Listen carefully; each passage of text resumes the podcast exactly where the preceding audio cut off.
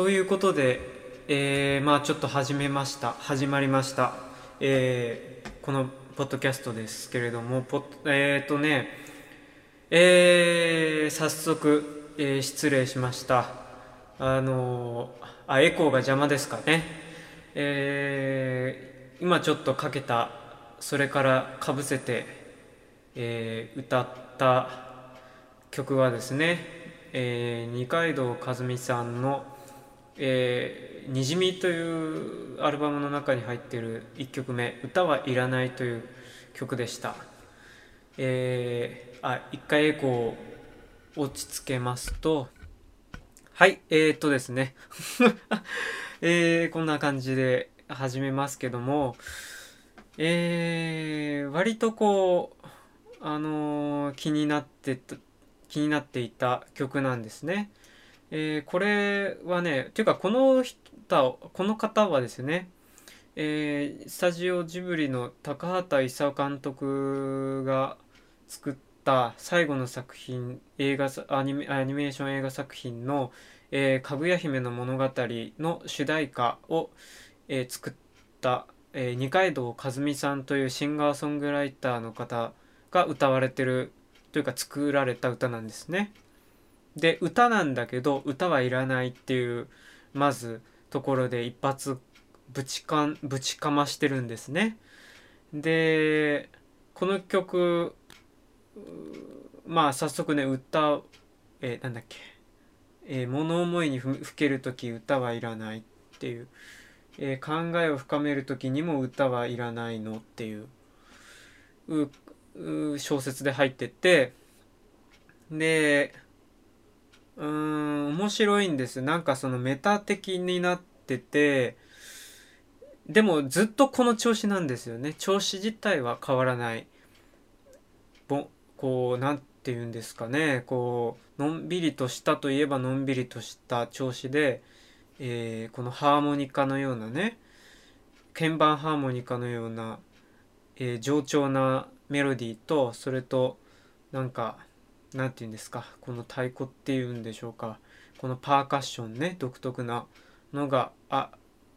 まあ本当にシンプルな歌とその楽器2つぐらいしかないような構成なんですけどだからシンプルな構成なんだけどあの何ですかまあある意味でねそれが歌はいらないって言ってるようなことにもちょっと感じたまあでもそこまで歌はいらないぞいらないんだって言ってるようには思えないもんでえー、歌のその良さっていうかまあこの人自身が歌って作ってますからねずっと作り続け作り手ですからねでこのアルバム自体は他のアルバえーと、曲はねいろいろあるんですよ。えー、猫と私のブルースとかね門出のブルースとかセミのこととかあなたと歩くのとか説教をする、えー、母さんの歌だっけ？これとか「女はつらいよ」っていう歌とかまあ非常に何ですか？演劇的なこうキャラクターがその曲ごとにあって世界観があってでそれをこうなりきりで歌うみたいな本当に声の調子も、えー、百百面相みたいな感じで変わっかその都度乗り移ったようにして変わってくみたいな感じなんですけどただ1曲目の曲だけこう非常に小説でいうところの第三者目線みたいな語り手になっててで歌はいらないって歌ってるっていう。でそこから演劇が始まってくってなるとちょっと全体のアルバムのか受け取り方とかがまあ少し変わってくみたいなね。感じもしてあれこの人ちょっと引いた視点持ってんのかなみたいな。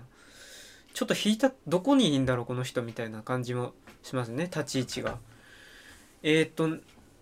うんまあでも全体的には楽しいアルバムなんですけど聴いてて非常に心地よさもあったりとかしてでもこの「歌はいらない」っていう曲のクライマックスで歌は大が、えー、飲み込んでいく全てを塗り替え塗り込めてくっていう風なちょっとドキッとするような歌詞言葉があるんですね文章があってで最後非常にいいオチがついてるというか、えー、歌よ黙って今は、えー、なんだっけ手紙を書きたいのとかね歌よ少し黙って今はコスモス植えたいのって言って終わるんですよ。うん、これはねとてもなんかすごい、えー、なんか残るっていうかね個人的には。うん。こうなんだろうな。うん。こう通奏低音としてねまあ心の中で流れて流れるっていうかその何ていうの？たまに響いてきたりするんですよね。うん、印象的な歌で一編でした。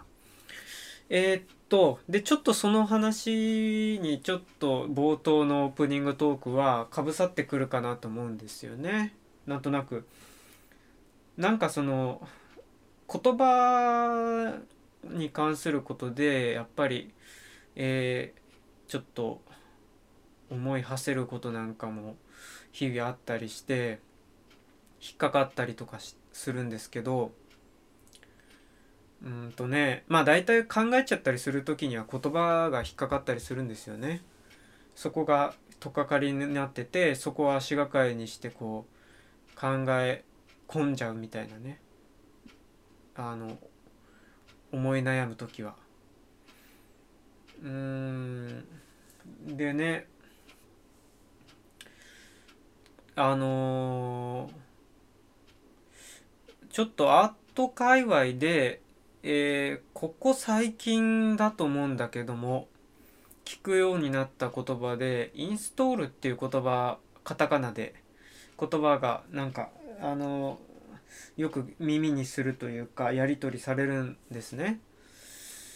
でこれ何かっていうと多分全然こう知らない方が聞けば、えっと、まず真っ先に思い浮かぶのは PC PC 作業だと思うんですよね。コンピューターの中に、え何かアプリケーションを入れるっていうこと言葉ことだっていうふうに思われると思うんですけど。でまあ僕もそういうふうに思ってたんですよ。で未だにそれは拭えずにいるんですけど。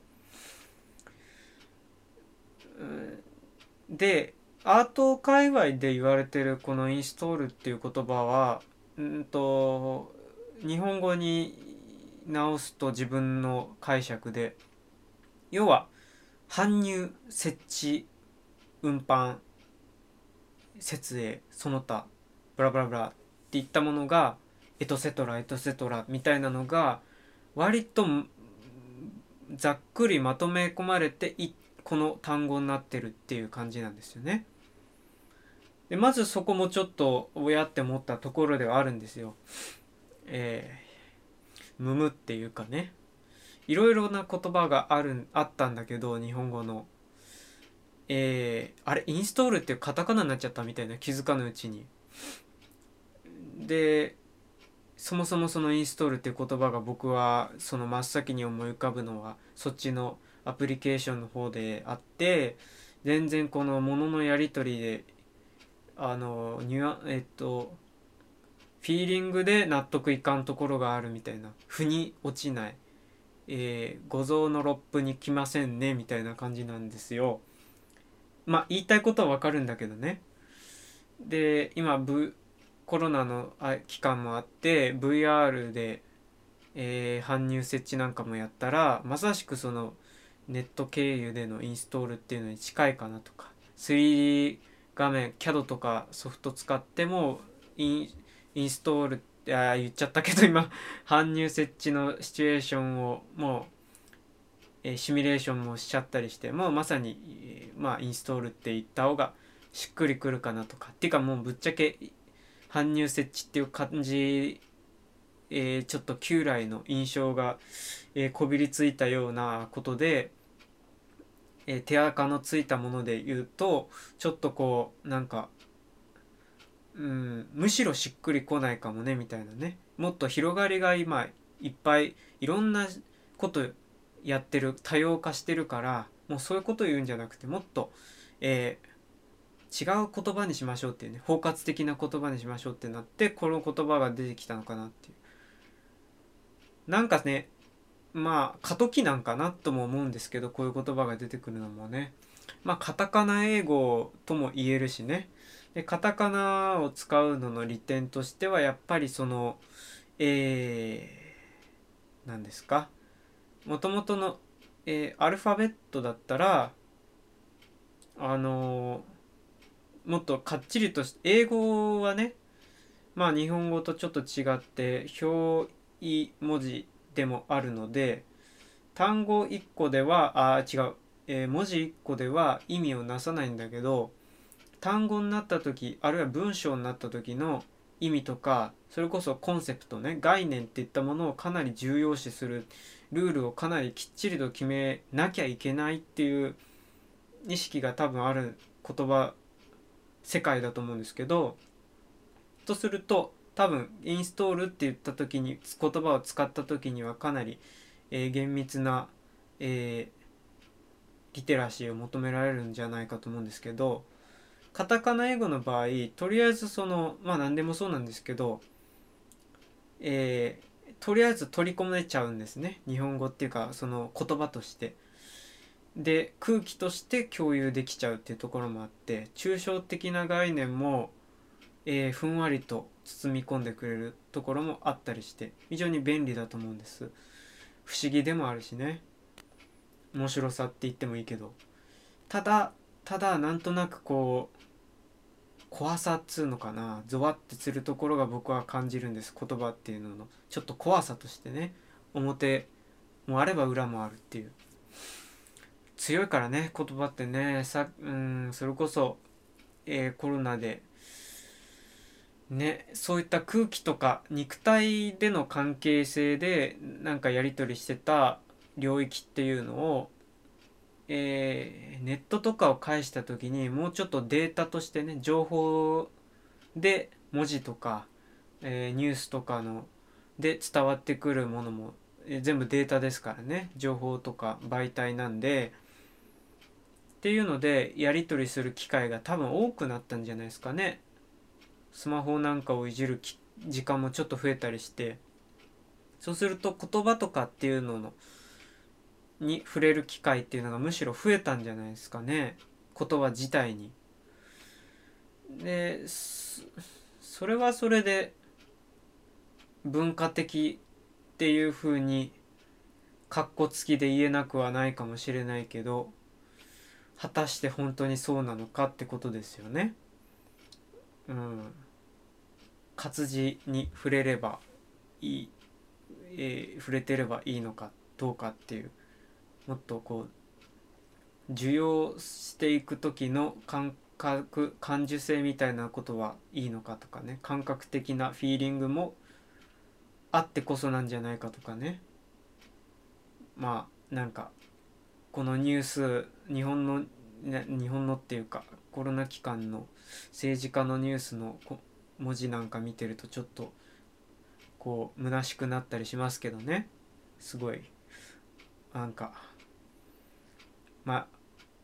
うんこんなもんかなみたいな日本語の日本語なんだけどこれみたいなねあんまり中身がない言葉を使えるんだなみたいなまあうんされど言葉ってことですかね。で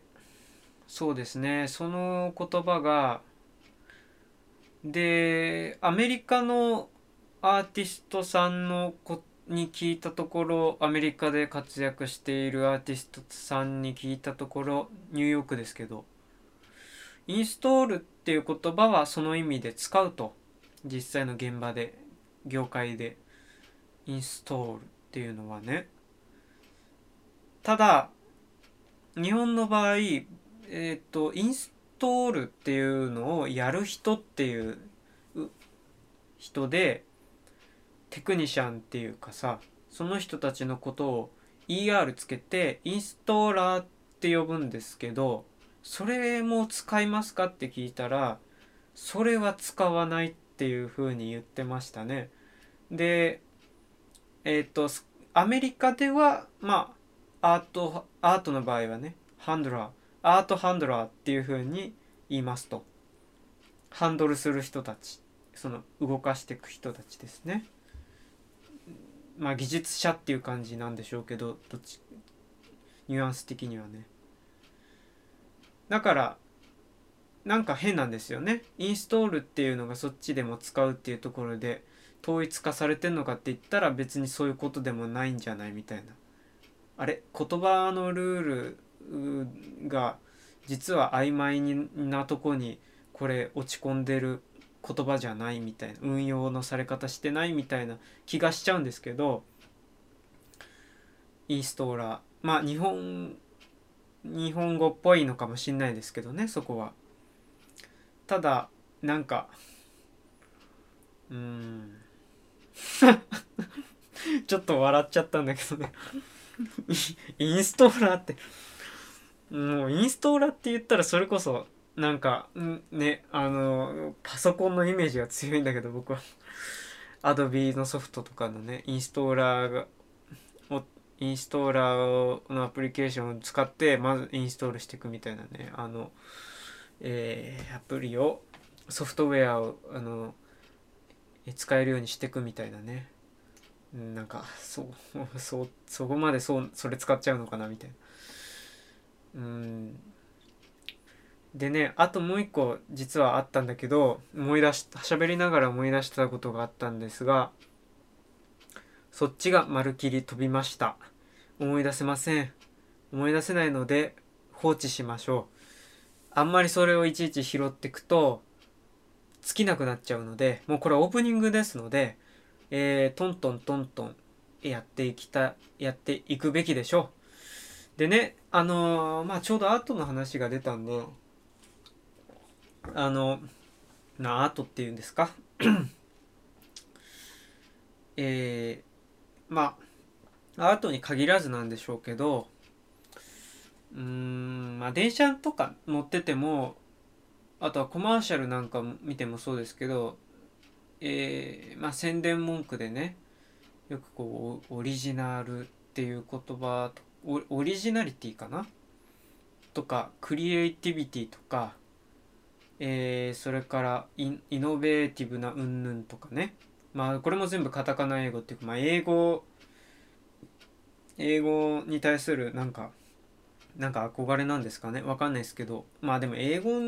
でも英語をそのまんま使うわけじゃないんですよね。そのインストーラーもそうだしけどあなんか日本に日本ナイズドされるっていうか日本語になっちゃう丸ごと引き込んで。そこうんでこれもなんか全部英語が元でだと思うんですけどなんか引き込んじゃって結局その日本語になっちゃったことだと思うんですけどカタカナ英語として。であなたの個性を生かした転職でみたいな。これからこれからの仕事はオリジナルとイノベーティブとクリエイティビティですっていうことをかなりこう大っぴらに効くようになってるんですけどあとその、え、ちょうどこのコロナのパンデミックでそれまでの旧来あった古いやり方のもの既得権益ですっていう既得権益みたいなものが根こそぎこうむしろ、え、なくなりそれで、え、働き方がこれによって変わったんだと。日本はそれまでなかなか変わんなかったけどえー、えー、とスカイプっていうか離れ、えー、とリモートワークも進むし パソコンを1台でこれからクリエイティブなことができるんじゃないかと。いうことをね足取りも軽く進んでいけるんじゃないかっていうのが言ってたんですよね。パンデミックの初期今となっては初期中期ぐらいには。であれやっぱりこうでいまだにそのコピー文句自体はそれよりも前からあったしいまだにあるんですけどオリジナリティクリエイティビティ個性っていう言葉とかね自分らしくとかっていう言葉は。でもなんかそのあれってちょっとなんか嫌なこう背筋がちょっとむずがゆくなるっていうかぞわってくる感じあるんですけどうーんまあ別にまあそれはあ言葉としてあるのは別にいいんだけどそのそれをみんなにっていうのはちょっと過剰負荷すぎないですかねっていうふうな思うんですよね。うんそうねなんか特にアートとかっていうのはすごいこの言葉密接だと思うんですけどなんか密接に語られてきた言葉だと思うんですけどでそれも結局うまいこと形に浸透しないままとにかくこれが割烹するみたいなねこの言葉が。あなあのいやあのもっと自己鍛錬とあとは自己えー、自己研究をしてオリジナあなたらしいっていうかなんつうの？オリジナリティを追求しなければならんとかね。それはもう多分アートアート予備アート予備校っていうかあ、まあ、美術予備校みたいなところからもう叩き込まれる概念だと思います。概念だけはね美術予備校ではそれを概念では言うんですけどただ今は美術予備校、えー、美大に合格せにはならんから一旦それは上に預けておけと。今お前がやることはこれじゃいっていうことを、えー、ひたすらあのまだお前には早い。でもそれこれを期間を過ぎたらこのステップを踏み台だからその後にこれをやんなきゃいけないんだぞっていうことを言われるんですけどまあそれもかなりねアート日本のアート界隈にはなんか根深いというかアート界隈っていうかな。まあそのうんえー、アートの何ですか若若手のそのメインストリートっていうのかな？メインストリーム。にしていこうっていうところにはなんかね深い根を張ってるような気がするんですけどね。なん食い込んでるんじゃないですか？この言葉。なんか嫌なんですよね僕は。でうーんなんか嫌だっていうのはそのまず実態がつつかめないっていうことの恐ろこか空恐ろしさっていうこととでそれがなんだか知らぬ間に一般化してでえーと、いつの間にやらあれよあれよといううちにお、えー、家庭のいなんか上座に座ってるみたいなね感じがしてでそれにそれをちょっと見つめ続けなきゃいけないみたいな掛け軸にしてでちょっとひたすら自分の切れる刃を磨き続けますみたいなのがね。うん。まあはっきり言っても別に人間物なんて作んなくてもいいんですよ本当は。本来であればね。あのそうそうもうあのなんかそのクリエイティブになんなきゃみんながクリエイティブになんなきゃいけないとかね個性をとかって言ってるのはつ辛いですよ逆にえっ、ー、とうーんでそれをこうないがしろにされるっていうかねこう別の意味の阻害とか押しつぶされて辛い時の突破口になるっていう場合もあるんですよ。それはそれでやっぱり重要な力です。言葉をその時には使うっていうのは重要なパワーがあるあるけれどもあるけれどもそれはやっぱり個々人のシチュエーションを重要視するっていうことであって全体にこれを、えー、散布するというか、えー、当てはめるもの当てはめるものではないんじゃないかというふうに重ね重ねちょっと言ってきたいと思うんですよね。まあ個人的には今の時点では。そういう考えなんですけど。うんね。もうなんかぶっちゃけこうえっ、ー、とうすなんかあれもうんみんなにこう当てはめていくとなんかもうう一時のこう野球部のうさぎ跳びみたいなもんであのー、なんかそれはそれを言って追求していく訓練していくことでまあそれで身についていくものとかそれこそ明治期とかにはなんか多分いろいろあったと思うんですけどでもそのあのー、いやまあでもなんかねそれうんそれでこう身につ結果として身につくつく筋肉とでボロボロになる体っていうのの付き合わせた時にあの正当性がないという感じもするんですけど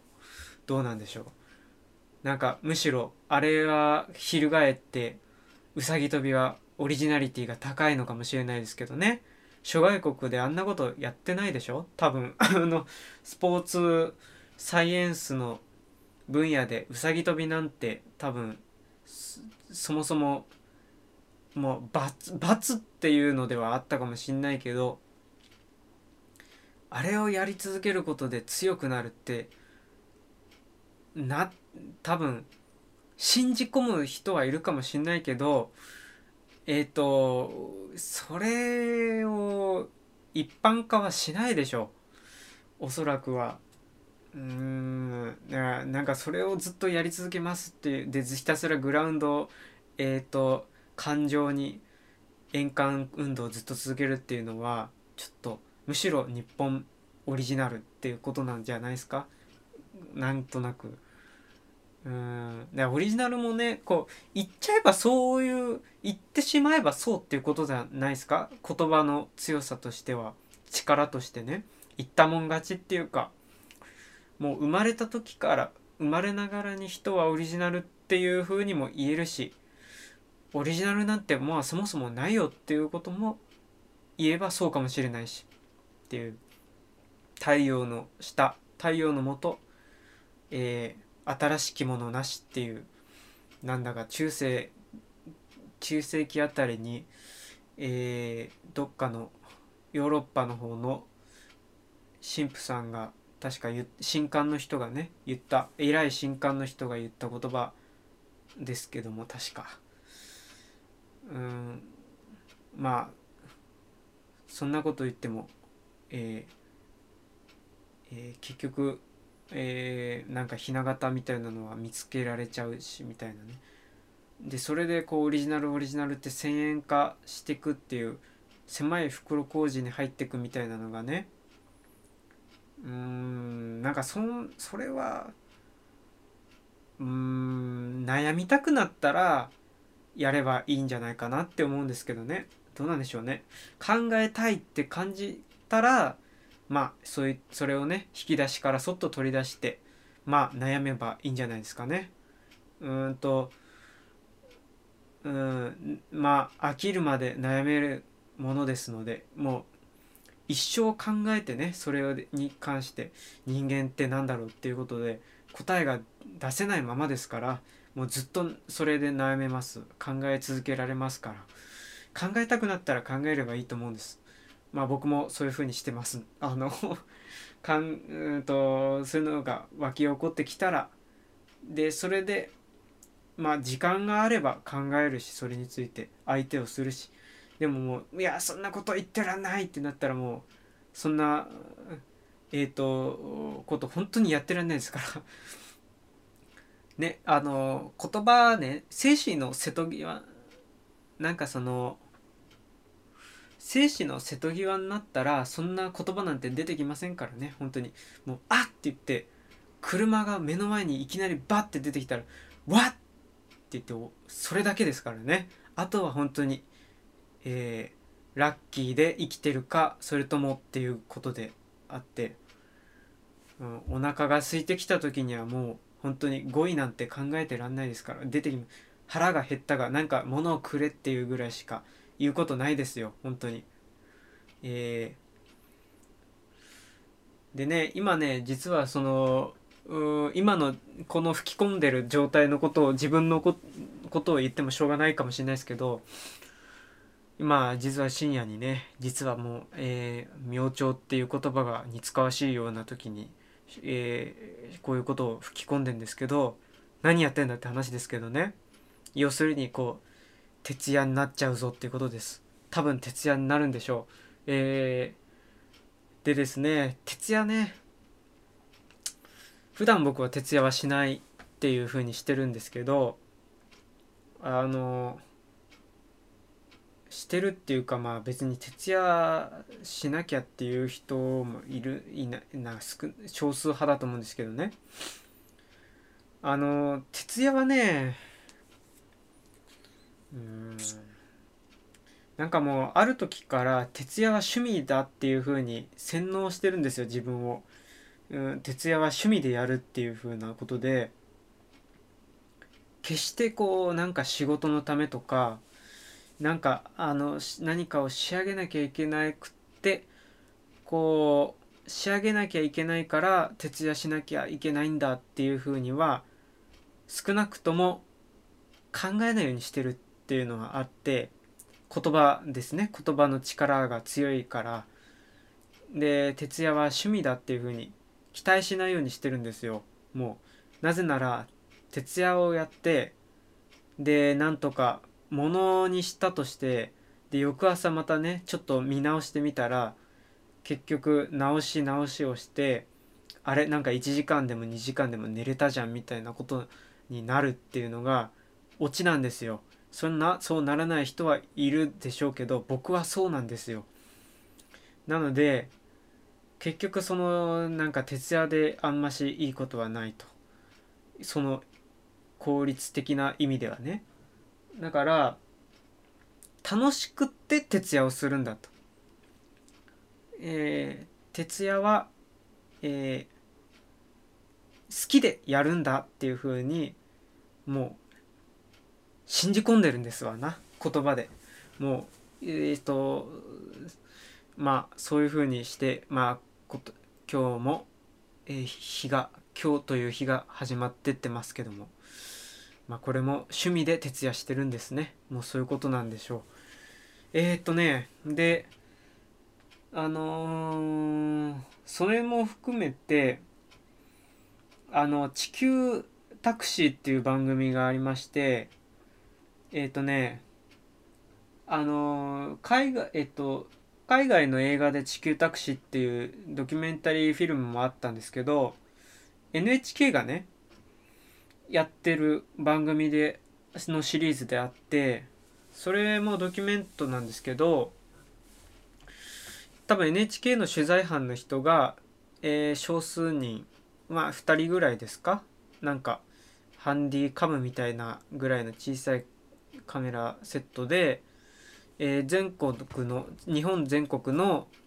えー、タクシー運転手さんに乗せてもらってでずっとえー、タクシー界隈をフィルムに収めてくっていう番組なんですけどね。でそれはタクシーから見える景色とかタクシーの、えー、内部内部っていうのですか？運営されていってる様子がちらってカメラのレンズに捉えられたりっていうことはあ風景としてあるんですけど画面としてね。プラス多くを占めるのがタクシー運転手さんの語りっていうのかな？うん関わっている人たちのことなんですけど別にそのタクシー、えー、の話が出てくるわけでもなくてタクシー運転手さんを撮ってるからってやっぱりタクシー運転手さんも普通の人なんですよね。まあタクシーがこえー、っていうか運転が心の底から好きで、えー、タクシーの話をずっとする人もいるかもしれないけどまあ割とタクシ地球タクシーの中に出てくる運転手さんたちはえおのおのえ個々人のシチュエーションを背負ってる人たちで、えー、うん、ハンドルを握りながら自分の、えー、夢を語ったりとかまあもう結構年なんだけどねとかね。それから普段の生活とかね、えー、の話とかまあ昔は私こうだったんだけどみたいな話をしてるんですけどなんか生活の生活史みたいなね感じで紡がれてることでで結構この「地球タクシー」割と好きで見たりするんですけどあのー、まあカッティングは結構してるんですけどね見やすいように。なんか番組にするっていうのでね。まあうんそれはそれでまあ致し方ないのかな。番組構成上。でも音楽がこの番組は入ってなくてうーんで他にも好きな番組で72時間ドキュメンタリーっていうのがあるんですけどそれは3日間分ですね。丸々な3日間で72時間分をカメラを回してどっか日本のなんか片隅を定点観測するんですけどその番組は割と音楽もついてたりしてね。うんちょっとドラマティックな演出になってるんですけどね。まあでどっちかというとそういう方向のがドキュメンタリーってねあの多いんですけど日本のドキュメンタリーは。まあうん感情をあんまり揺さぶってほしくないって思う時もたまにはあるんですよね。うんなんか歌はやっぱり大河なので飲み込んでくんですよ感情を。でもちょっとこうそれで飲み込まれちゃう細かいニュアンスっていうのも生活のニュアンスの中ではあったりしてこれ何て言ったらいいか分かんないっていうのは言葉にもならないかったりしてでそういうのは歌とか音楽に簡単に飲み込まれてっちゃうんですよ。なんとなくああいい話とか悲しいなっていう喜怒哀楽に収まったりしちゃってでそれがちょっとこう僕はなんかうんやるせなさを感じる時があってうん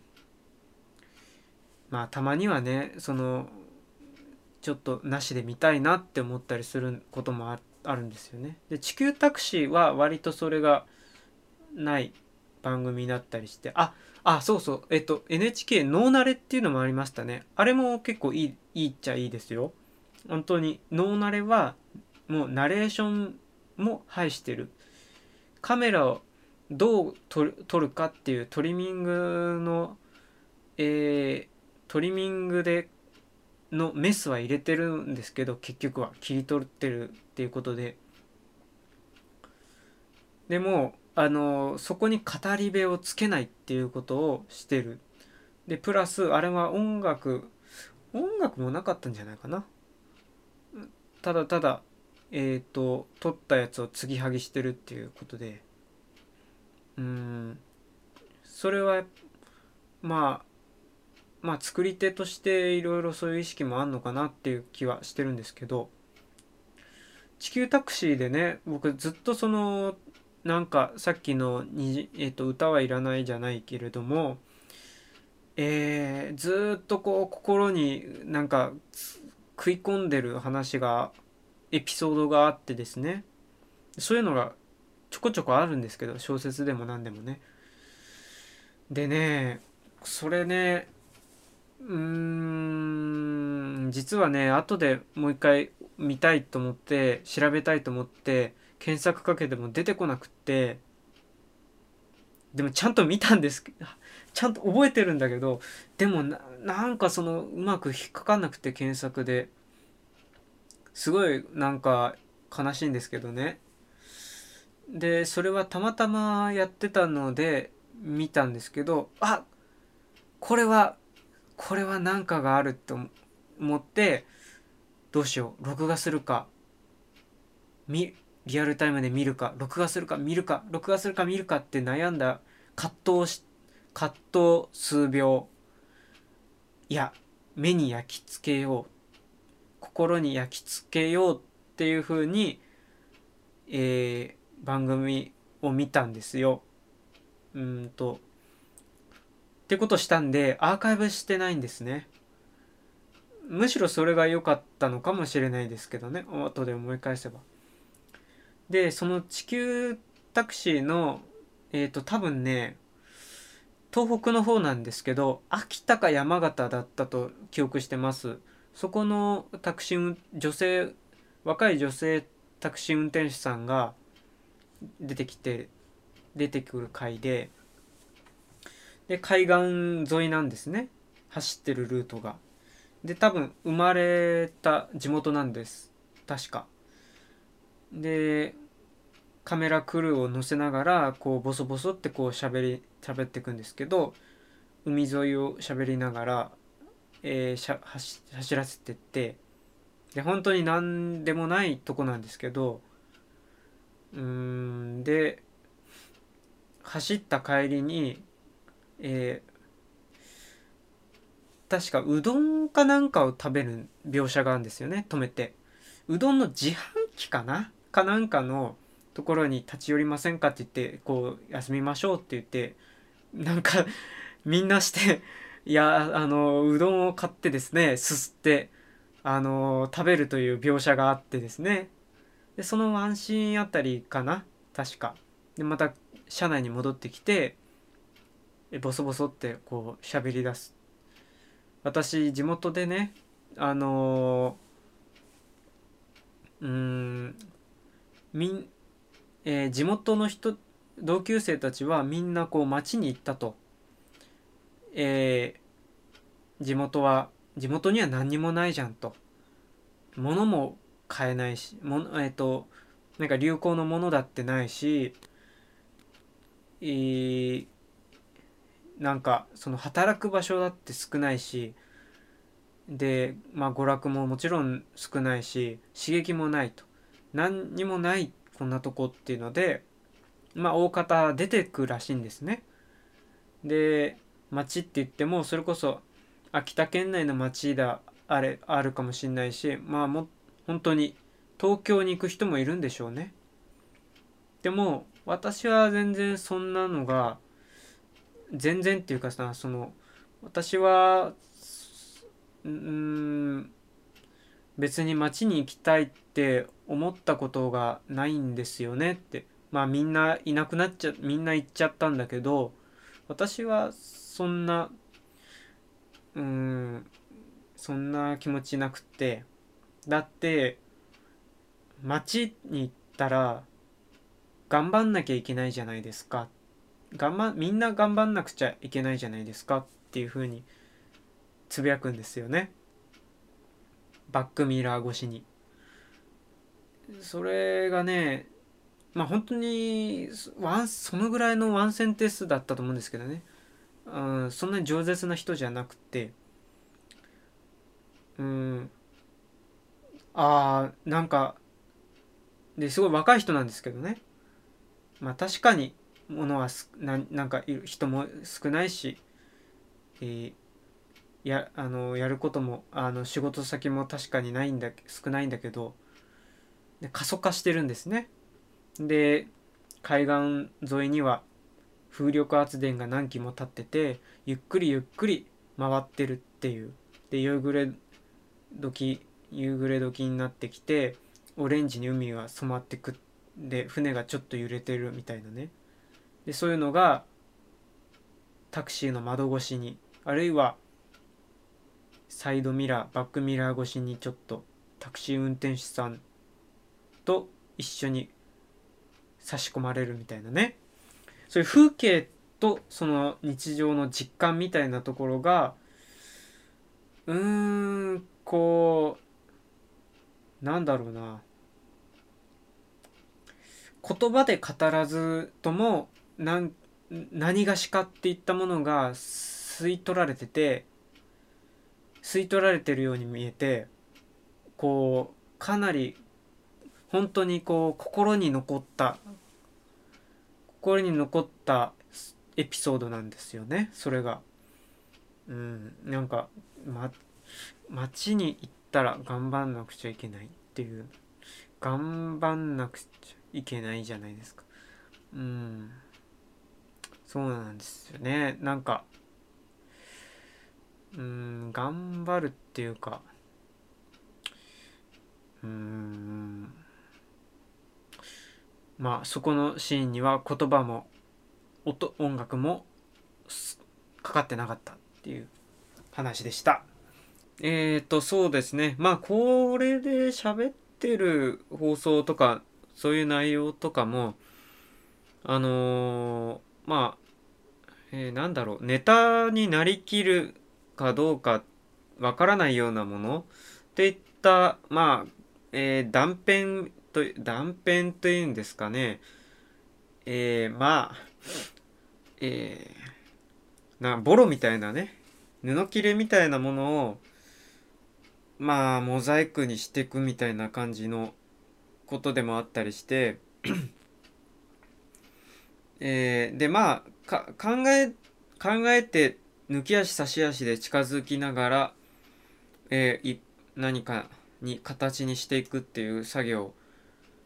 などの活動と営みとそれと文章にしていく。まあそれも形にしていくことか。うんまあそれとあとはまあツイッター、えー、文章って言ってもツイッター的なものとかあとは写真とかね写真をでもえー、何ですか、その、えー、まあ、うーん、地続きなことだけども、作品としての一枚絵みたいなね、ので作るものと、それとあとは、えー、パッと撮ってどんどん流していくっていう前提のものの営みとか、えー、活動えー、それそれと同じようにしてラジオと一口に言ってもうんまあいろいろあるというような気がするんですね。まあいろいろあるんでしょうね。えー、なんかえー、けんなんだ？うんまあ勉強用とかって言ってこうえー、きちんとババックグラウンドなんかを調べつつ歴史とかねそれをえー、織り上げていった内容をうんまあカチッとか割と固めてね内容を組み上げて、えー、まあネットなり電波放送なりを使ってお届けするっていう方ものもあればまあまあ僕は別にそのどどっちかにしようかっていうことを決めてないんですけどまあ特にその中では、えー、割とえー、現在視点っていうのかな？の細々としたことをスケッチしていく要素とそれとあとまあちょっとえー、とはいえ少しここは、えー、抜き足差し足忍び足で近づいてまたちょっとこう戻り行きつ戻りつしながら考えた上で、えー、音声にしようっていう。うん、そういうのを混ぜこ混ぜ混ぜしていこうと思ってるんですけども。でやっぱりそのえそれぞれのまあコンテンツあコンテンツっていうか、まあ、メディア一つとっても時間っていうのが違うんですよね。流れ方とかね。あのそのそれは 受容する時の使う時あるいは使う時の感覚する時の時間っていうのもあるしそれを作る側になった時の時間感覚っていうのもまあそれはバラバラなわけで。でそれは、えー、何によるのかなっていうとまああのまあそもそも時間の感覚っていうのでまあまず、まあ、人間の感覚やみたいなところでがまずあってそれと一つもうちょっと外部的に見たいですけど、見ると、メディア、メディウム、まあ、例えば、えー、石とかね、木とかね、金属でもいいし、まあ、紙でもいいし、ペン、紙とペンか、えー、液晶パッドと指かっていうのもあるし、それと音声をマイクに吹き込むっていうのもあるし、映像を撮るっていうのもそうですよね。でそれぞれが同じこうえなんだ？ぜぜゼンマイじゃないですね。今はもうね。なんだなんだすか？あのえー、えー、時計仕掛けの24時間のね決まり決まった時間の流れ方になってるかっていうとまあ多分そうじゃないんじゃないかなと。それぞれの時間感覚時間軸っていうのがあるあるだろうと相互作用しながらもえっ、ー、とえー、なんだもものと、えー、その感覚するもの感覚する側と、えー、それをさらに包括する環境とかねうんという要因が組み合わさってって例えば時間感覚っていう風なものは、えー、その数だけあると。っていうのがまあ当たり前っちゃ当たり前に思われてるかもしれないですけどね。でもうんと裏を返す裏裏返すとっていうかね。うん。石は石の時間があって。で動物他の動物には動物のそれぞれの時間虫でも植物でも時間が植物もね一応研究ではね、えー、生態リズムってやつがちゃんと備わっててで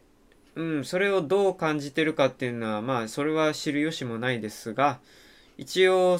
そう感覚というのか、えー、何か感応して感応して、えーえー、なんだろうまあ生きてるっていうことが分かってるんですけどね。でまあそれと人間もまああんまり変わんない話であってでその相互作用の中に時間があると。でだからあのまたちょっと戻りますけども石は石の時間がある話あるわけででそことこう関係を持つ時にはやっぱりこう人間も、えー、人間の24時間のルールとか人間のその人の時間かきっちり決まった時間をに縛られてるわけではなくてそれでコントロールしてるわけではなくて多分石の時間も入り込んでると。木の時間だったら木の時間も入り込んでくる。で、それは、えー、作り手の立場から見れば、例えば、え木は時間かかるとかね、石はさらにこんだけ時間かかりますとかね、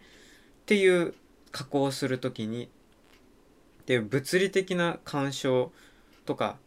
で、だから一個の作品にしていく時に、これだけ時間がかかる。もしくはアプローチを変えることで、これだけその時間のコストをカットできますとかって言ったその戦略も含めて、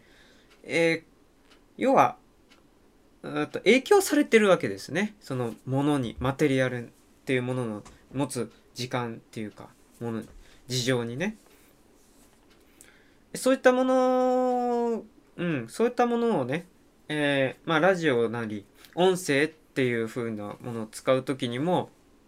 だかこうむしろやってみてより意識させられたっていうところがかなり大きくございます。でそれをさらに聞く人はどんな風になるのかなと。で最初のね、えー、全くそういったものを、えー、やり出しの状態の時にですねまあもっと単純に考えてはいたんですよね。えー、まあ考えるというか思ってたんですね。ラジオだったら多分えー、片手間にというかな今はもうスマートフォンは日常の中に入り込んでてスマートフォンの時間感えー、違うえー、なんだスマートフォンを通した、え、時間感覚っていうものがもう完全に日常のリズムに組み込まれている。た、えー、なえー、この流れ方、えー、タイミングっていうかその波長に合わされてってるところがあってだから料理をしながら、えー、なんか YouTube でも何でも置いとくとか寝るまで置いとくとかっていうことにうんまたラジオ的なもの？音声だけのものとかっていうのはかなりや、えー、なんだろうな。まあ、割と言ってしまえば受容される部分があるんじゃないかとは思っておったんですわね。で、うん、映像がついてると、そこもちょっと、その情報も入ってくるわけで、そうするとかなりそこに集中されるというか、こう、まあ、関与してくる、見る側に関与してくるパーツが多いから、も、もうちょっと音声のだけの方が片手間にできるかなと。もう少し気軽になるのかなと。ね、あの、寝ながら YouTube つけたら別に YouTube の映像見てないわけだから、音声だけでいいのかもなと思ってたんですね。ただ、えー、知り合いの人にその話なんかをちょっとボロッとした時に、まあその人は割と、えー、ね、えっ、ー、と、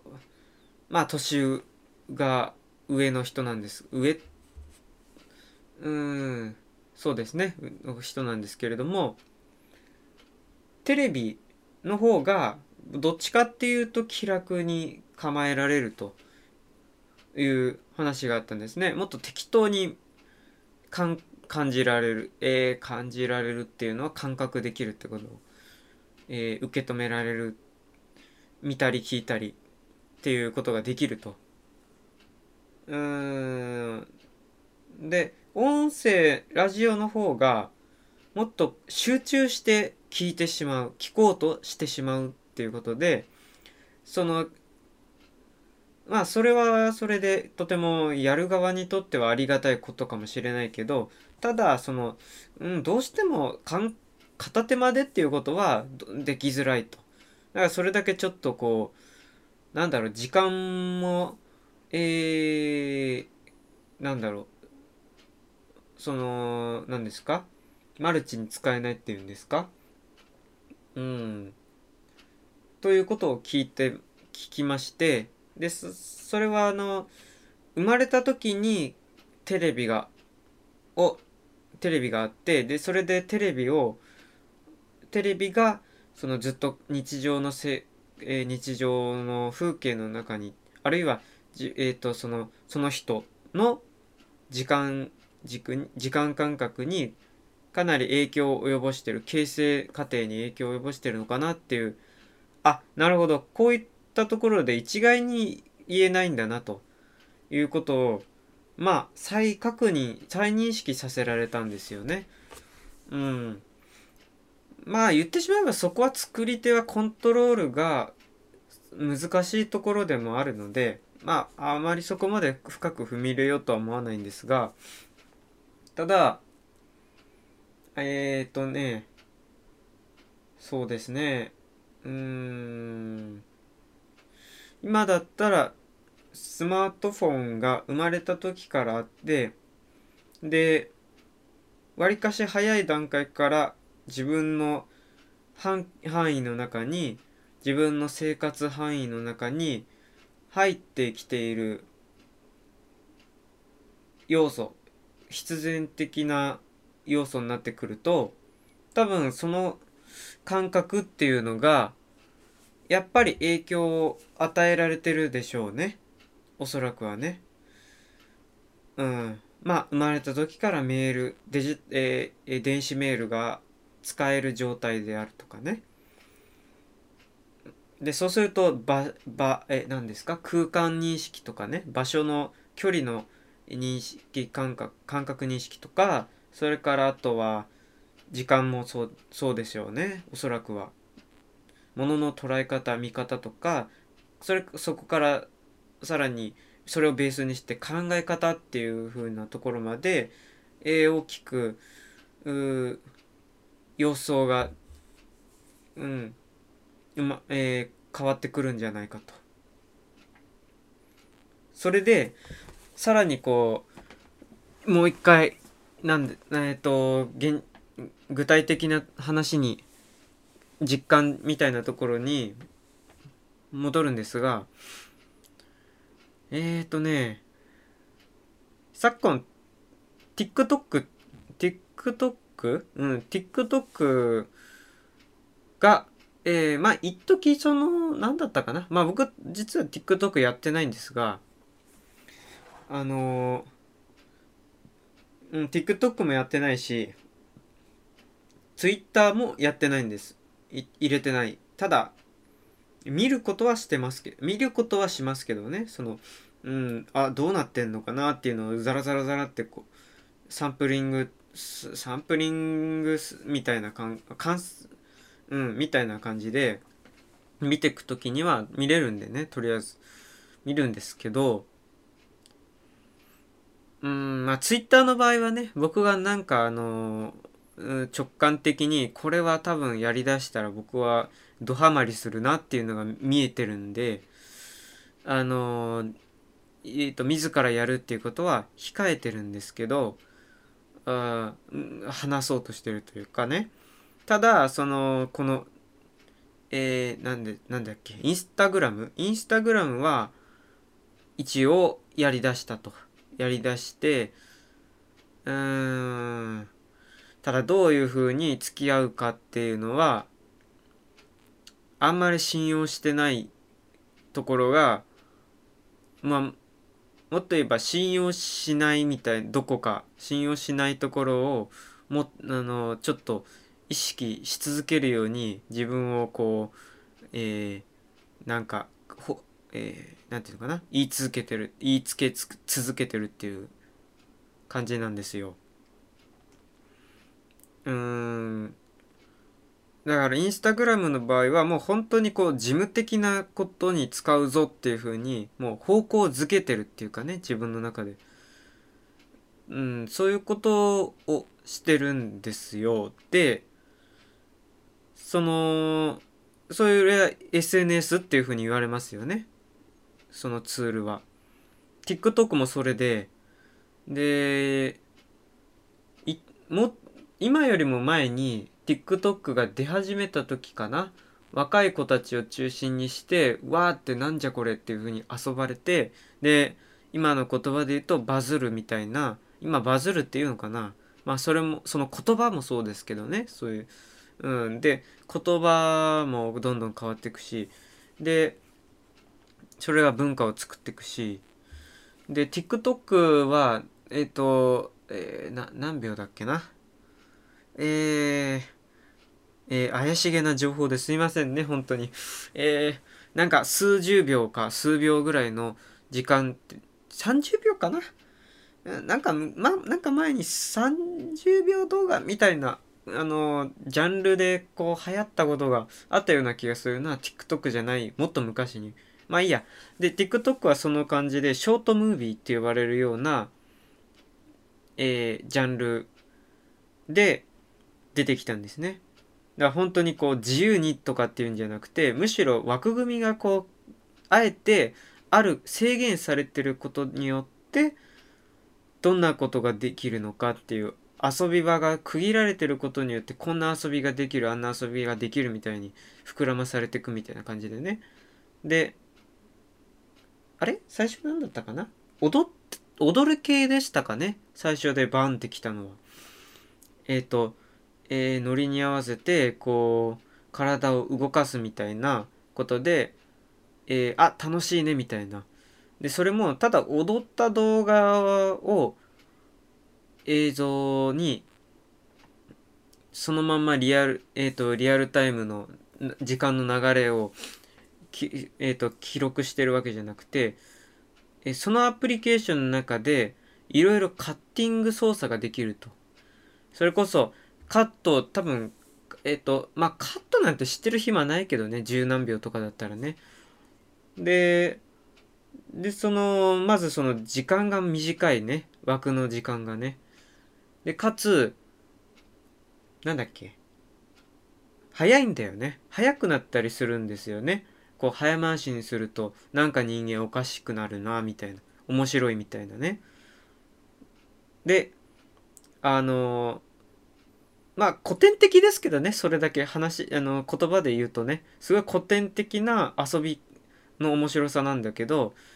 でも、えー、それがこう、えー、残ってですね今今、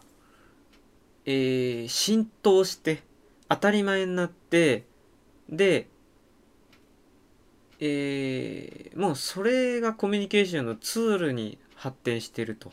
当たり前の上でね。でだから生活情報っていうかな生活空間の中にの一構成員になっちゃってるわけですね。なんかなんだっけ？えー、インスタグラムがもうそもそも本当にねいろんなそれこそお堅いように思われていたような場所とか公的な機関とか市役所とかねそれからあと、えー、まあ、美術館なり何なりがもうやっちゃってるわけで。で TikTok もね例えばその物件屋さんとかがね普通にやっとるんですよね。でこうえー、なんだろうな。情報発信っていうのに、まあ、マーケティングツールとしてもう積極的にこう取り込んでいると。でえー、まあそうしたものの取り囲まれている中でやっぱりこううーんなんだっけ？わえっ、ー、と若い人ってざっくり言ってもあれであれなんですが一部の話、えー、と聞いたところでよれば1分の動画がもうきついっていう風な話つまりきついっていうのは見るのしんどいっていうこと見るのしんどい何ですか？そのまあまあいいかなっていう感じになると。そのグルーブっていうかノリを持ってこさせるののピークがだいたい多分1分が限界ってなるとそれこそ本当に TikTok 時間に合わせてあんのかなというかね。TikTok がその数十秒から十何秒みたいなところだとそこでピークが来て徐々に徐々に集中のえー、放物線が降りてきて、で、1分ぐらいになる、を超えたあたりになってくると、まあ、えー、レッドランプが灯りますみたいな。おのな、な、な、なんだ、なるほどなと。で、それこそ TikTok とか SNS で特徴的なのは、それを支持してる支持体っていうのがスマートフォンですね。でスマートフォンですごいのはやっぱりその通その何ですかね。えー、内容のねアプリケソフト面っていうのだけじゃなくてえっ、ー、とそのデザインっていうとソフト面とハード面とかいろいろあるけどそのハード面の凄さが意外とその設計が憎らしいんですね。なかなかね。まあ僕もその、えー、片手に置いてますけども。でちょっと触る気づくと触る的なね。これ手遊びとかそのなんかなんですかね前足がブラブラになっちゃったこう霊長類はこうどうしてもねこのマニピュレーターをねなんかしせざるを得なくなっちゃうんですね不安でね。でうんそれにすごいこうマッチした配置とかその動き方とかっていうのが専用設計されてて例えば TikTok だったらこうスクロールですね。うん、でそれスクロールもあの電子書籍もそこら辺はかなりえっ、ー、ともう変わってってますけどもう本当にページをめくるみたいな紙を電子化したっていうのではもう遅れを取ってるわけですね。もうな漫画だったら本当に絵コンテを見るみたいな感じでえもうあの1コマ1コマ1コマがそのページになっててでこう下にスクローリングしていく。でこれがそのうんとえー、なんていうのかな。それこそ映画のリールみたいになってるわけですよね。映像とかいろんなもジャンルっていうのが似せ合ってこうなんかこう似ていくみたいなね。でうん。な、なんだっけ？あ、そう、TikTok。TikTok はそれと同じようにして、えー、下に下にスライドしていくっていうやり方になってる。で、パッて消せるわけ、簡単にね。で、あの、1分もない動画でも、その中で、あ、これもいいかなってなんとなく思ったら、こう、さっさっていける。それは、本当に感覚的に使えるっていう、この、えー、で、えっ、ー、と、ツール、マテリアルと、その設計それとそれを満たしてくれる需要きちんとそれで機能してくれるっていうえー、まあメディアですね。うん。のデザイン。うーん。まあすごいなって思いますね。十何秒っていうと多分えっ、ー、となんだろうな。うん。その十何秒っていうとねどんなもんですかね。って言って喋ってるでしょ？この音声ラジオ。これがえっ、ー、とこの話題が始まってもう25分経ってるわけだから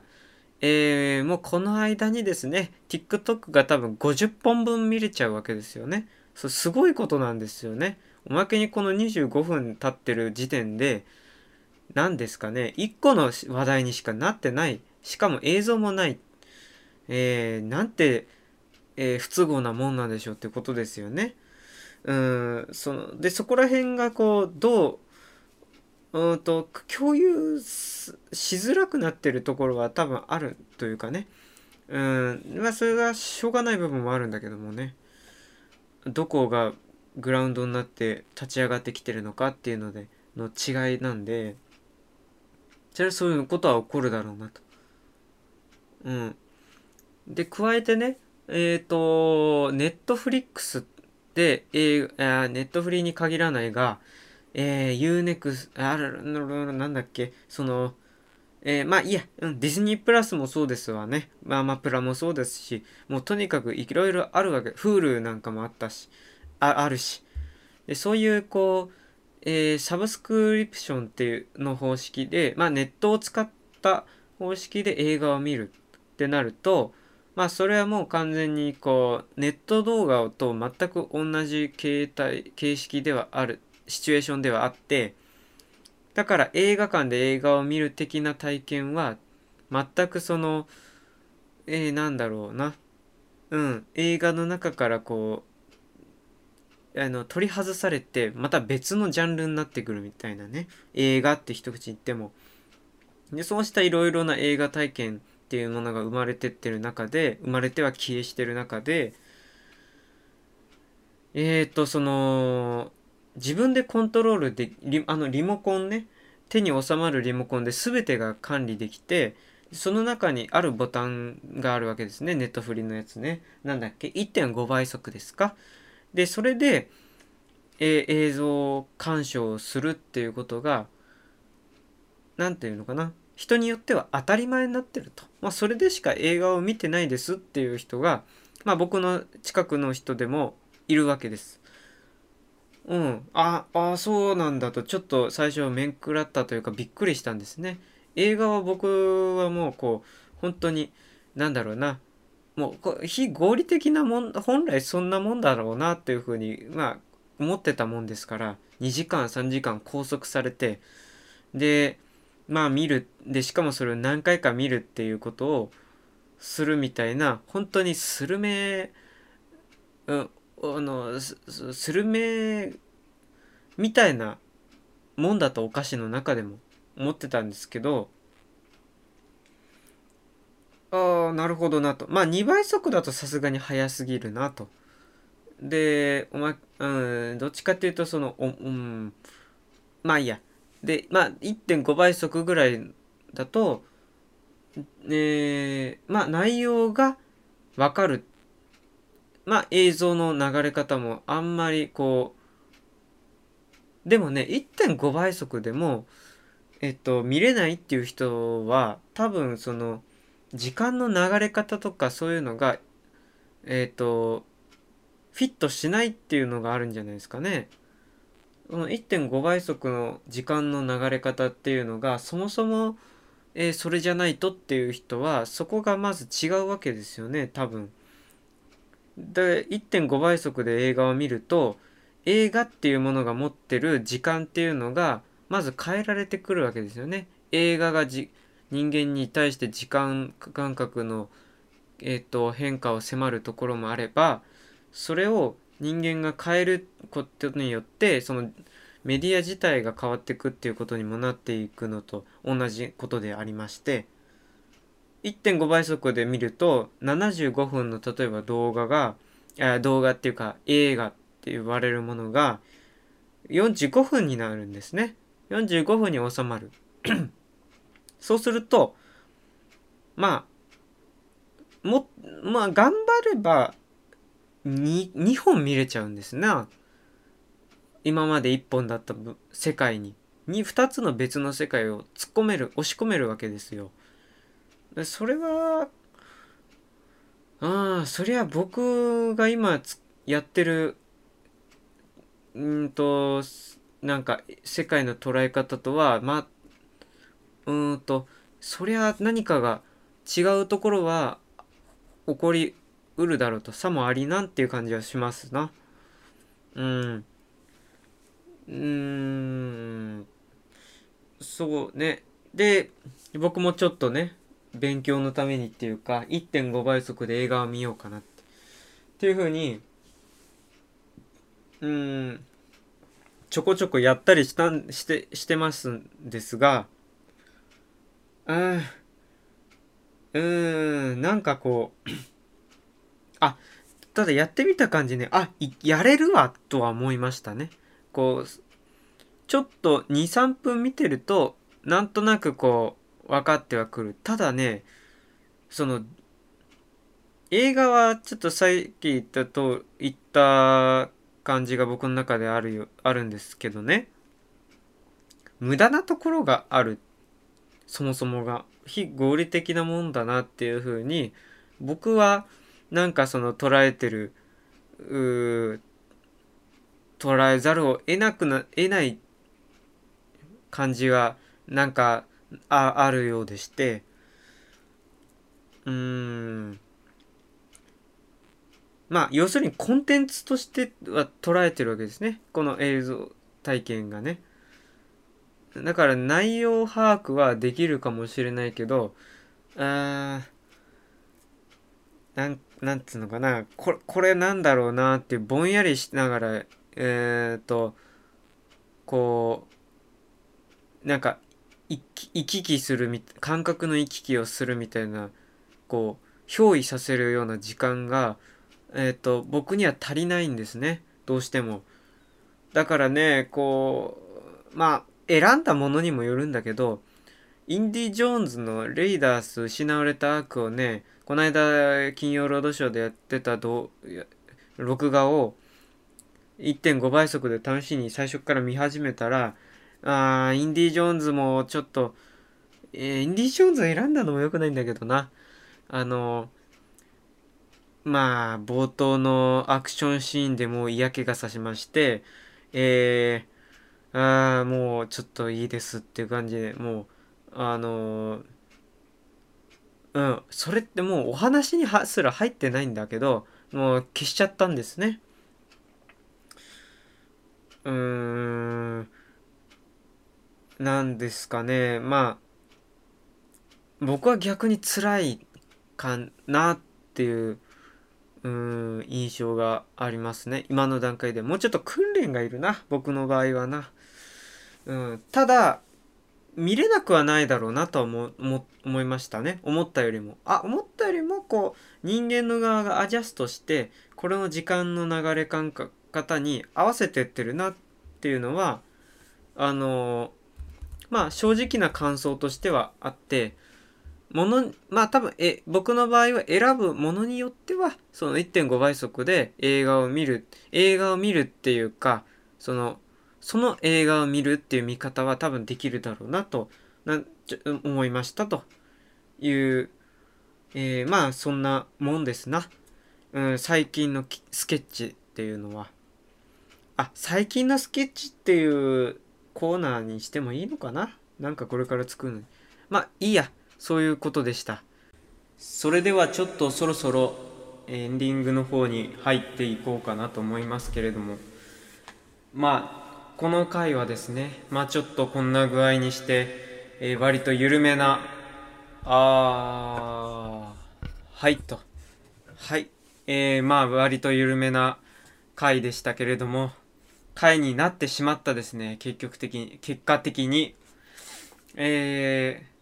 ー、何の話になってんでしょうね。実はこのエンディング撮ってるのはね、エンディングだけで撮ってます。えー、その前にくっついてくるメインのエピソードっていうのがどんなものになってるのかっていうのはちょっと後後の編集にかかっていると。ただ小ネタ集になるだろうなと、えー、大したネタはないなということになるんですけれどもまあまあまあそれはそれとして、えー、一応90分ぐらいのなんだろうな、えー、尺っていうんですかまとまり具合になるかなっていう風な判断が取れたんで、まあ、とりあえずエンディングを撮ってんですこれでね。まあエンディングは大体10分ぐらい、えー、撮れればいいかなと。うん。で、えー、話すことなんかないんだけれども。えー、話し出すとですね、まあちょっとこう、まあ話せることはあんだけど、長くなりそうなものが多いですね。えーと、そうですね、映画の話、映画関連の話、映画体験の話っていうのを、えー、それをこう、サルベージした回、それをですね、えー、これ、このエピソードが先に来て、で、そっちのエピソードは後に回るかなと思います。でね、今ちょうどね、あの、映画館でね、やってるもので、えー、デューン、砂の惑星、フランク・ハーバード原作の SF、ま、SF 小説、これを、えー、何度も映画化してるんですけれども、それの現在進行形バージョンっていうのがね、えー、公開されていると。これをね、もう目つけてたんですけども、まあまあまあまあ、行く機会を逸してまして、ここまで来てしまってますので、まあせっかくだったらそれを見た上でね、またちょっと、えー、ぼやき直そうかなっていうふうに思ってますけども。実は、あ、メインに来る、メインの回にえー、メインディッシュに話してたようなことにもつながりますかね動画の話とかね、えー、そので映画の最近の見方みたいな話をちょっとしましたもんね。えー、まあそれがちょうどいいかもしれないですね。えっ、と、この後次回以降の布石になってるかもしれない。布石としてね、ちょうどいいかもしれない。でね、えデューンなんですけども、えこのえー、デューン、まあ、原作自体は、え、古い作品ではありましてね、えっ、と、うーん、まあ、アメリカの、えいわゆるドラッグカルチャーとかね、知覚の扉、えー、というんでしょうか。うん、まあ、メディテーションなんかも流行ったりして、えー、で、仏教とかね、えー、でビートルズとかがこう、まあ、マジカルミステリーツアーとかね結構ああの作ってましたけどアルバムでね。まああとワイファイトアルバムの中でもかなりその影響っていうのがまあ残ってるっていうのかな、うん、マハラシマハリシヨーギーとかと実は関わってこう宿、えーと合宿とかに参加したりしたんですよね。確か。えっ、ー、と、リンゴはいたのかどう、いえ、リンゴいたのかな？なんかいて、あのー、まあちょっと、主にジョージ・ハリスンがかなり乗り気っていうのでね、インド文化に傾倒してたのもあって、で、それで、あのー、アメリカの方に、アメリカでやったのかな？あどうだったかな？ちょっと、えっ、と、あ、あ、違うか。インドに実際に行ったのかな？うん、本場をたどるみたい、た、に行こうみたいなので、で、他の、人たちアメリカのあアメリカ人の女の子だったかな？かなんかをちょっと呼んだりしてて言ってたんですけどうんって言った頃だったかな？でドラッグとかね、えー、の LSD とか。まああのあれですわ。えー、メディテーション瞑想とかもね、まあ、ちょっとその知覚の扉を開くみたいな感じに通じてる再家なね文化として見られての一部だと再解釈されててでえっ、とまあそうですね。こう精神命令っていうのかな？状態になるというかそれでこうえっ、ー、と自我の超越とか、えー、まあ超越自我。それからあのー、うんなんていうのかな。うんこう全体で一個に溶け合っていくみたいな感覚とかっていった。まあちょっとエヴァにエヴァンゲリオンとかね。まあそうしたものとかのえー、ななんつうのかな。まあイデオンとかがその前にこうずっと脈々と続いてるんだけどもそうしたえー、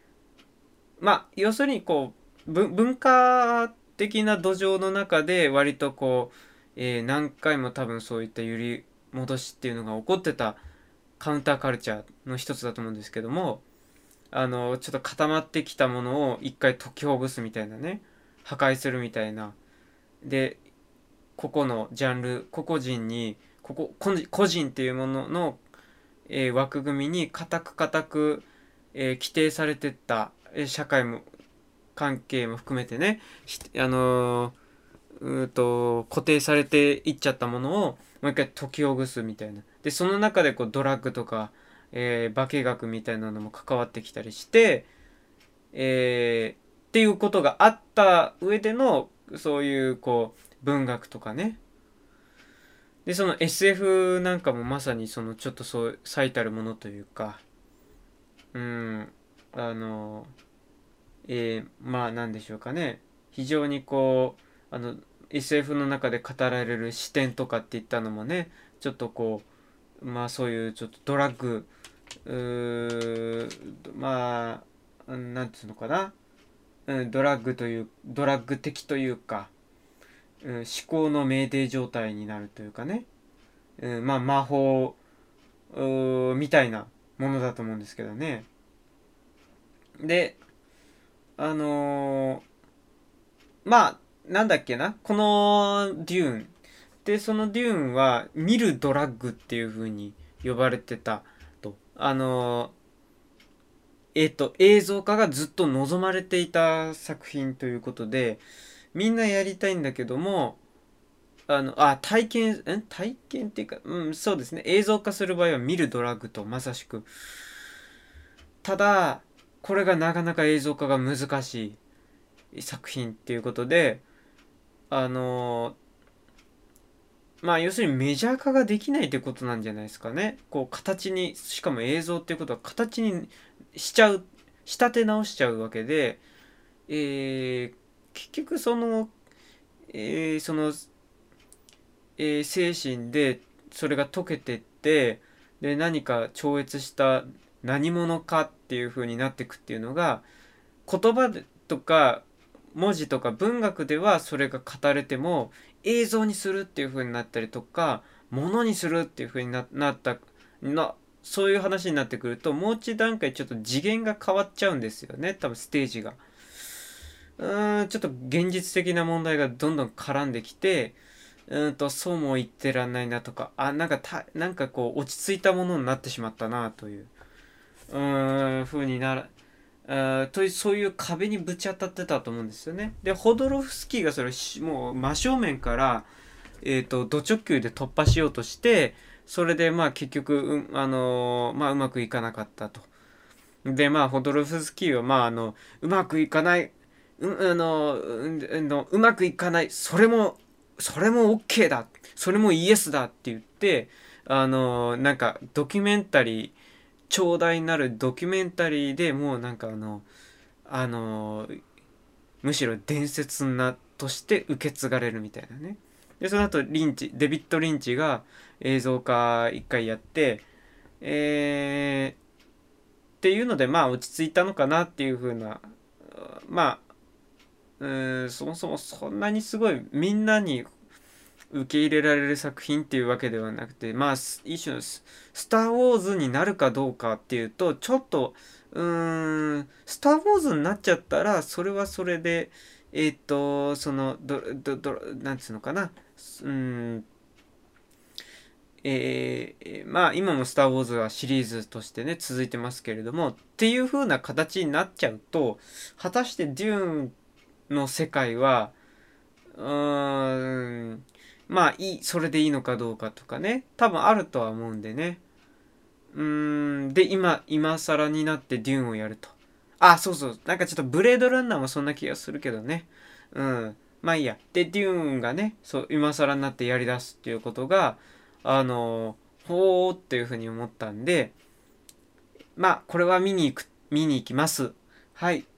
えー、ちょっとデカめのね、あのスクリーンとか、ちょっと、で、で、えっ、ー、と、いい解像度のね、映像かなんか、映像環境のところなんかに、をちょっと選んでいこうかなっていうふうに思ってるんですけどね。うーん、まあ、それと同時に映画館、映画館体験っていう、もう映画体験っていうものが、うーん、映画体験自体も分化してっちゃって、あの、まあ、映画っていう風に、あの言われたら、どっちかっていうと映像コンテンツっていう風なもののね、あの印象がもう強くなってきてる気がしますけど、その映画館っていうものが何だったのかっていうのをね、まあちょっともう一度描き直してみようかなというふうに思ってますけども。で、ちょうどデューンなんかいいんじゃないかなと。えー、見るドラッグっていうことでね。うん。で、デューンね、で、何回かね、もう、あのー、本来であれば、この放送とかでもね、今頃語れるかなっていうふうに思ってたんだけど、うーん、2回ほど実は機会を伺ったんですよ。うん、1回目は夜中の、あの、遅い時間帯、遅い時間帯を狙いに行って、で、それはなんだ、なんでだったかちょっとよく覚えてないけども、うーん、まあ、いいかっていう風になっちゃった。で、もう一回はつい最近なんですけども、えっとね、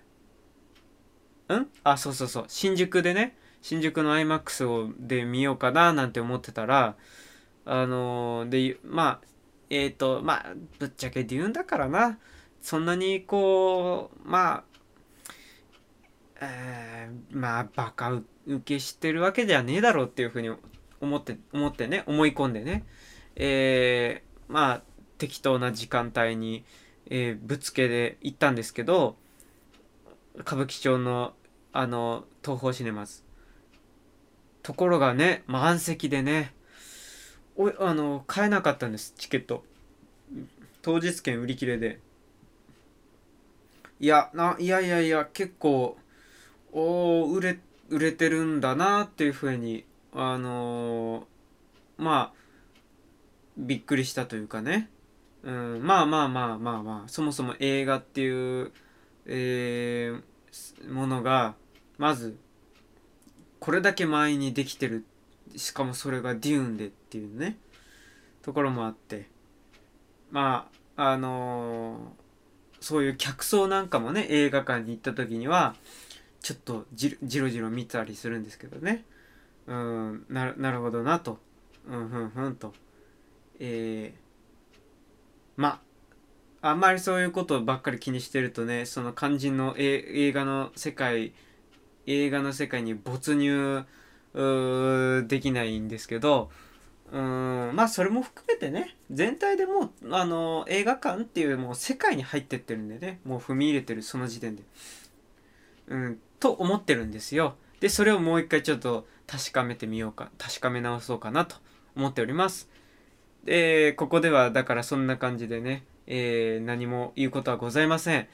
はい。では、あの、また次回にね、ちょっとその話をしつつ、えー、っと、他のとこで喋ったやつ、えー、アーヤと魔女、えー、これに関しての思いの丈をね、存分にこう、ぶち込んでみようかなと思います。多分、全体だとボリュームがかなりきつくなってしまうので、これも分割して出すと思ってます。あ、思います。えー、ままたまた、えー、ぜひぜひ聞いていただければいいかなと思います。えー、ではではまた、いつかどこかでお会いしましょう。ここでお会いすることになるか。その場合はね。えー、まあそんな感じで。ではでは。